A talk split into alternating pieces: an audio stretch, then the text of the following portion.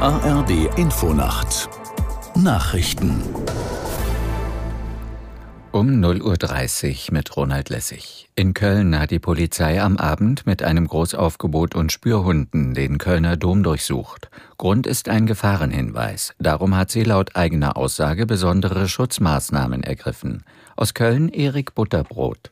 Über genaue Details zu den vorliegenden Erkenntnissen will sich die Polizei wegen aktuell laufender Ermittlungen nicht äußern. Der Hinweis soll sich aber auf Silvester beziehen. Deshalb habe man entschieden, jetzt die Sicherheitsmaßnahmen zu erhöhen und den Kölner Dom für die Öffentlichkeit zu sperren. Heiligabend sollen die Gottesdienste aber stattfinden. Alle Besucher des Doms werden kontrolliert. Polizei und der Dom empfehlen, auf Taschen zu verzichten und frühzeitig zu den Messen zu erscheinen. Die Polizei will sich erst Sonntagvormittag zu den Schutzmaßnahmen äußern. Bundesjustizminister Buschmann hat sich angesichts zunehmender Gewalt gegen die Polizei für einen Einsatz von Elektroschockpistolen ausgesprochen. In einem Brief an die Vorsitzende der Justizministerkonferenz Berlins Justizsenatorin Badenberg schreibt der FDP-Politiker, um Polizisten effektiv zu schützen, müssten sie bestmöglich ausgestattet werden. Von sogenannten Tasern gehe Studien zufolge eine Präventivwirkung aus.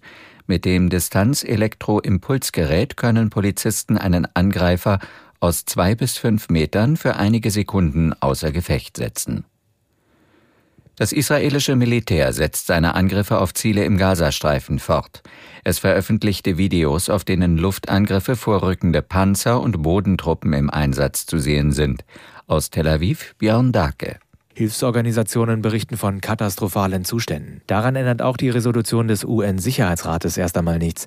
Das Gremium hatte völkerrechtlich verbindlich beschlossen, dass mehr Hilfe in den Gazastreifen kommen muss.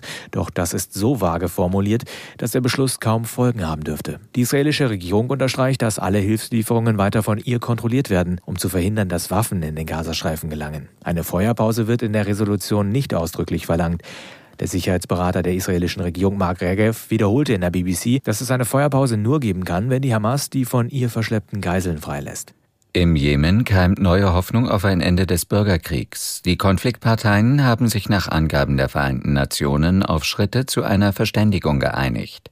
Die international anerkannte Regierung und die Husi-Rebellen arbeiten jetzt an einem Fahrplan, wie die vereinbarten Zugeständnisse umgesetzt werden.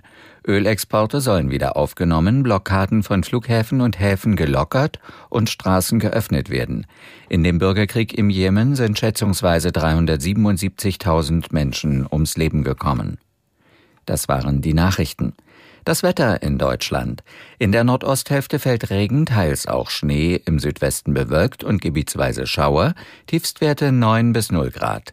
Morgen viele dichte Wolken und Regen, im Süden einige Auflockerungen, später Schauer, maximal 6 bis 13 Grad.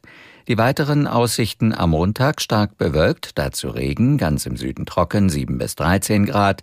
Am Dienstag wechselnd bewölkt, gelegentlich Schauer, 6 bis 10 Grad. Das waren die Nachrichten.